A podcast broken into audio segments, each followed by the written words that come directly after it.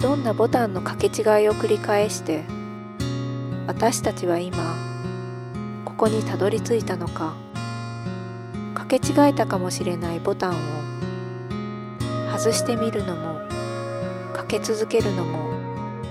自分の意識か無意識か皆さんこんにちはボタンの清水舞子と近所のおじさん梅原でおお送送りりししまますす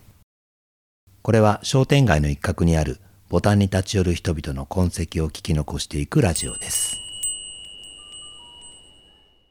今回もゲストをそうですおね呼びして収録ですが、はい今までの収録の中の最年少ですかねそうですね最年少です まあ3人目ですけど ねそうですねまあなんと高校生3月まで高校生ですね、うんえーまあ学校はもう卒業したっていうことでした、うんえー大和青蘭高校の柴田ナイトさんはい今日収録したのは今から今から高校生レストランを今日と明日2日間ですね、まあ、ボタンでオープンしてくれるということで今日収録に至ったということです ね高校生ですからねうちの子よりも若いですからね ちょうど私の娘と同じ年ですねはい改めて聞いたお話の中では、まあ、入学してから3年間がまさにずっとコロナだったというそこうとでですねいろんなそのそれにまつわるエピソードもそうですねおはい、話しいただいていますんで、はい、では今回はコンパクトにコンパクトにまとまっておりますはい1回でまとまったっていうことですね、それではお聞きください、どうぞえー今日は大和青蘭高校を、えー卒業された柴田ナイトさんにお越しいただいておりますこんにちはこんにちは。よろしくお願いします。よろしくお願いします。今日はもう本当本番直前のはい。よ本当に忙しい 時に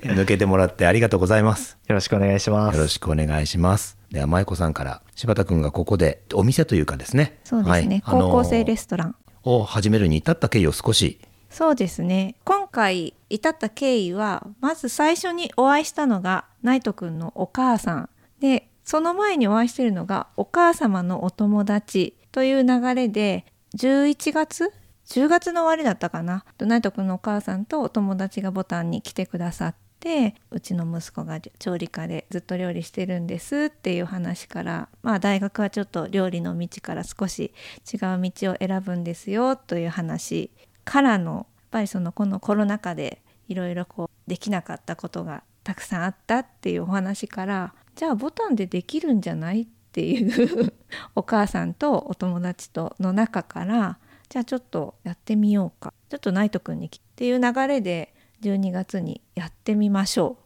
という話でナイトくんが後輩引き連れて自主的に高校生レストランを開いてくれたというのが今回の第2弾のスタートそれが第1回目。第1回目12月ついこの間12月の10日年末のお忙しい時に。年末のはいまだ学校お休みになってないよね。なってなかったです、その時そは。うだよねはい。学校に行きながら放課後仕込みをして、まあなんとか間に合わせて、その時はやってました。あのいきなりその、はいね普段使ってるキッチンとも全然違うし、まあ、どちらかというと狭いそうですねそんな中でいきなりお母さんからやってみるって言われたとはい。なんか急に、なんかこういうことができるらしいよっていうお話をいただいて、はいまあ、それならやってみようと。えその時は何人ぐらいでえっと、その時は、え自分を含め4人とうちの母親とん、お店をさせていただきました。えーその時は何ランチランチとディナお昼も夜もお昼も夜もへーあれはもう初日すごかったよね もう最後立ってるのが必死っていうようなえ初日ってことは1日だけじゃなくてえっと、1回目やってその次もう1回その日に来れなかった方もいらっしゃるという話の流れで、うんもう1回やろうっていう流れになっていきなりオープンの人気店になったそうですえっと普段のボタンよりも人気店そう ですね ありがたいことに、はい、え何食ぐらい出したのその時はお昼で30何名様で夜が全部の日程合わせて50いかないくらいのお客様にお越しいただいてすごいですねそうそれを今まで全く使ったことのないキッチンで、後輩たちとチーム組みながらやってるパワーがもう半端なかったです、だって作るのも運ぶのも片付けるのもそれだけの食数を、うんまあお母さんお手伝いだったけど4人ですごいですねで今回はそのまあ3回目かじゃあ3回目ですね間もなく5時スタートでしたっけ、 5時スタートで明日も明日が昼夜明日の昼夜昼夜明日11時からと夜が5時から5時から前回の流れからいくと何十食何十食もうそれだけ仕込んできたそれだけ仕込んできましたすごいな ということでね本当にあのもう数時間もないな数時間もないあと1一時時間間ちょっとぐらいちょっとでねはい、うんうんオープンということでではせっかくなので、まあ、調理科に入ろうと思ったはいその一番最初ってどのあたりからこのお話は始まるというか聞いた方がいいのかな、うんナイト君が料理に興味を持ってというかスタートし始めたきっかけもともと、えっと、自分の夢が料理人になることで、えっと、その夢はまあずっと前からあったんですけど、まあ、高校のどうしようと進路どうしようって考えてた時に、まあ、大和青蘭高等学校というところが見つけて、まあ、なんかそこは調理科っていうのがあって、まあ、卒業したら調理師免許も取れるしなんか調理の勉強をしながら普通の勉強もできるみたいなすごい自分にとってぴったりな場所だなと思って大和青蘭の調理科に入学しました。その興味を持ったっていうのはどのあたりからもともと料理がするのが好きでうちの母親も料理がすごい上手で、まあ、食べるのも好きなんですけどまあなんかちょっと物心ついた時に自分が美味しいものを食べて嬉しいなら美味しいものを食べて誰かを幸せにできたらもっと嬉しいんじゃないかなみたいなじゃあ料理作れるようになりたいなって思ってちょっと料理人やってみたいなと思いました物心ついた時って覚えてる中で一番最初に作ったものってどんな料理記憶の中で一番最初はフレンチトーストみたいなのを母親と一緒にす作っごたのが幼稚園生ぐらいのう頃んが一番最初だったと思います、すごいね僕多分チキンラーメンを作っ た記憶に残ってるまあ料理と呼ぶかどうかわからないんですけど、うんうんフレンチトースト味覚えてる味覚えてますなんかすごい優しい味してたなっていう記憶がまだあります舞子さん何を作った記憶が私私多分卵焼きとかそういったのだね、あのちゃんとフライパンでそう皆さんすごいですねそうなんか綺麗にあのどうやったらああいった四角になるんだろうみたいな卵割れたらねあの目玉焼きの形にしかならないのにあれがどうやって四角になるんだろうみたいなのをお弁当に入ってるのいつも見ててあなるほどなるほど、うんうんで柴田君そのフレンチトーストがスタートでその後例えばどんな料理一緒にチャレンジその後は、まあ、母親と一緒に料理教室みたいなところに通って、まあ、ラーメン作ってみたりだとかクッキー作ってみたりだとか、まあ、あとは、まあ、普通に肉じゃがとかカレーとかの家庭料理を一緒に作ったりしてましたすごいね料理教室通ったえその料理教室って家の近くにあったその頃は家の近くにはいありましたえいい環境だったんだねいい環境でしたすごく、それがいつ頃小学生の頃の話そうです小学校低学年ぐらいまでそんな生活をしてたと思いますえそしたら何もう家でも普通に晩ご飯作ったりそうですねたまに自分が作ったりそこから、まあ、その道に進もうかなとぼんやりははいぼんやり思っていて思っていてでまあ大和青蘭の調理科に入学して今月の初めに卒業しましたで調理科に入ってあそこ確かあの部活とかありましたよね、匠の卵はい、僕も覚えてるんですけど一番最初に匠の卵ができた時に、あのお店はいをちょうど開いた頃は知ってるんですよ一番最初の匠の卵で、まあ、オープンで関わっていった、まあ、先生とか生徒さんとか一緒に何かワークショップみたいなのを開店前の匠の卵でした記憶があります何年前かな匠の卵できてから何年匠の卵を発足してからもう10年以あ上それぐらいに経なってるるかはい、あそうだよねね今はねちょっともはうい、店今はがねなくなってしまって今はキッチンカーっていう形でまだ営業してるんですけど、うんうん、お店は終わってしまって部活動そのものはまだ残ってる、部活動は調理部として残ってます、んあじゃあもう匠の卵とは呼ばずにあもともとその調理部が匠の卵っていう店舗を運営してたんですよねそうかそうかだから部活動自体はもうはい別に匠の卵じゃなくってはい、お店の名前が調理部としてはい、匠の卵だ調理家のもっと料理をしたいっていう意欲を持った人たちが集まるのが調理部だったのでまた形を変えてまだ続いています今何人ぐらい調理部今は3年生が卒部してるんですけどその頃の3年生も合わせたら、まあ、15人か20人いかないぐらいだったと思いますえーその部活の中でキッチンカーってどんな料理を出してるんですかキッチンカーえっと、キッチンカーではやっぱりキッチンカーっていうのはキッチンもスペースが限られているし冷蔵庫のスペースとか、まあ、調理環境はすごい、まあ、狭くなってしまうのでやっぱり手数が少なく出せる料理唐揚げだったりとか、自分キッチンカーの頃部活いないんですよねあそうなんだキッチンカーを前に辞めちゃったんですよね